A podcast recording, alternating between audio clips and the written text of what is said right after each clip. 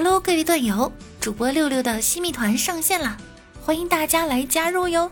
加入后，您可以享受粉丝专属名牌、畅听付费声音、声音超前听、主播六六专享动态，了解我线上线下的生活，还有我的照片哟。您可以进入我的个人主页，点击右侧的新密团就可以加入了。希望有六六的每一天都是快乐的，感谢相遇，不负遇见。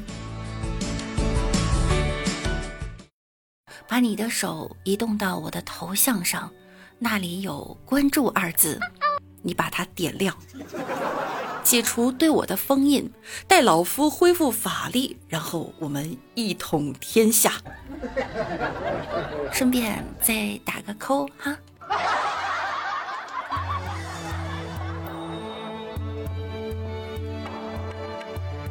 近期啊，丐帮帮主洪七公缺席。推选武林盟主大会，是因为他在街边讨饭的时候被前来执法的城管队员打伤。同样的事情也发生在欧阳锋身上，他至今神志不清。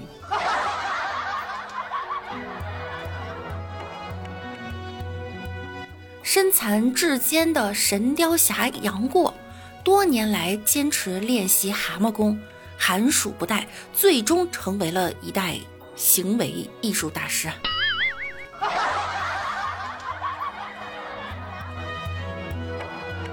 师弟，你知道吗？武林第一魔头疯了，他武功盖世，怎么会突然疯了？前两天他打败了少林数位高僧，闯入了藏经阁，藏经阁全是秘籍，然后他就疯了。为啥？因为。他有密集恐惧症。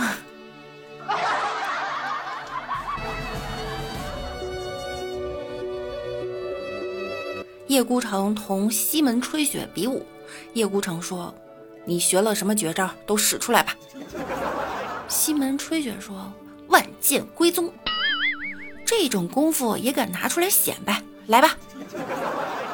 西门吹雪暗自运功，猛地大喝一声道。万剑归宗，只见天空无数剑来势汹汹啊，纷纷插在地上，将叶孤城围在中间。叶孤城毫发无损，冷笑道：“哼，就这样啊。”忽然，西门吹雪走进剑圈，掏出一支鲜花，跪倒在地。我喜欢你很久了，我苦练万剑归宗，就是为了给你插一个新型剑阵。我做到了，嫁给我吧。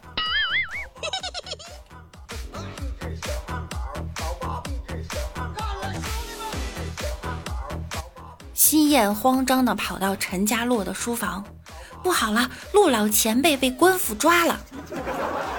知道是因为何事吗？陈家洛问道。新燕道。陆老前辈扶一位老奶奶过马路，然后就被官府抓了。定是张昭仲作怪，叫大家准备劫狱。此时赵半山赶来道：“此事却是陆大哥的错。总舵主是否还记得陆大哥有套功夫叫沾衣十八跌吗？”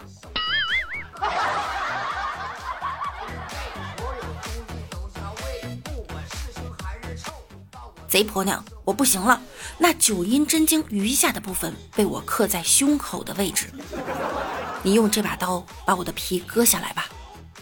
说罢便倒地不起。梅超风拔下陈玄风胸口的刀子，小心翼翼地割下了他的皮，颤抖着用双手摸着上面的文字。他摸到了二维码。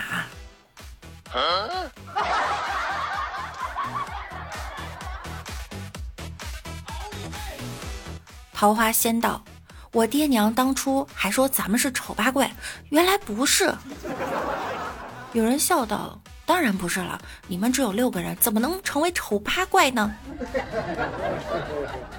再加上他们爹娘啊。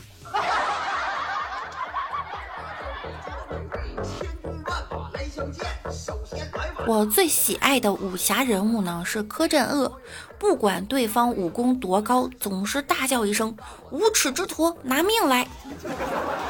十秒之后，柯大侠又会说：“要杀便杀我，柯镇恶不怕。总是这样，一生如此。柯大侠的一生，打架没赢过，装逼呢没输过，向柯大侠学习。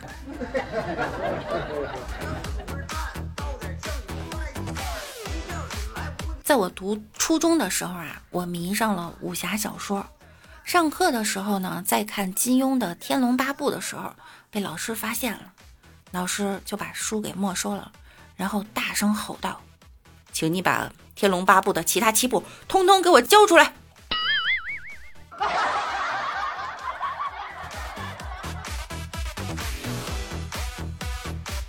如果在现代，小龙女和杨过在聊 QQ，小龙女就问：“在吗？”“嗯。”“这些年你过得好吗？”“还行。”“我想你了，你呢？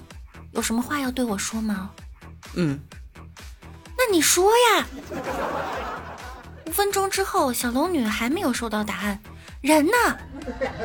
你怎么半天不说话呀？单手回复中。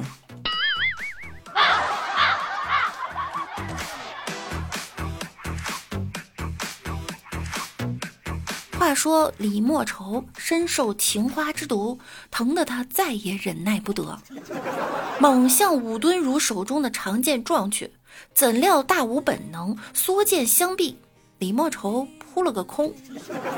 滚入山坡下烈火之中，李莫愁虽周身是火，却挺立在火中一动不动，众人无不骇然。小龙女念及同门之情，不由得挽着杨过的手臂叹道：“哎，过儿，你带孜然和辣椒面了吗？”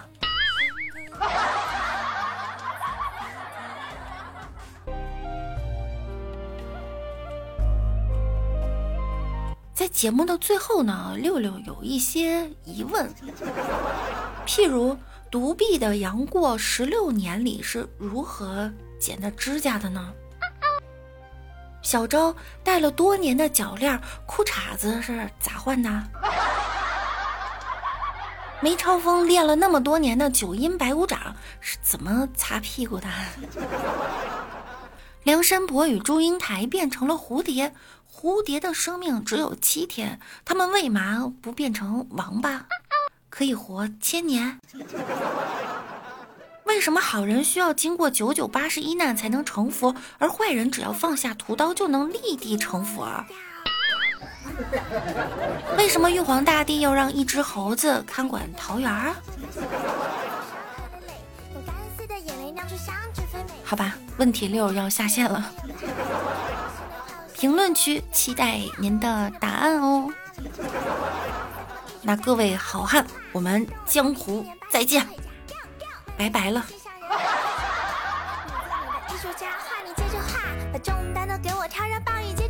我说开心就拍手，你说开心就拍手。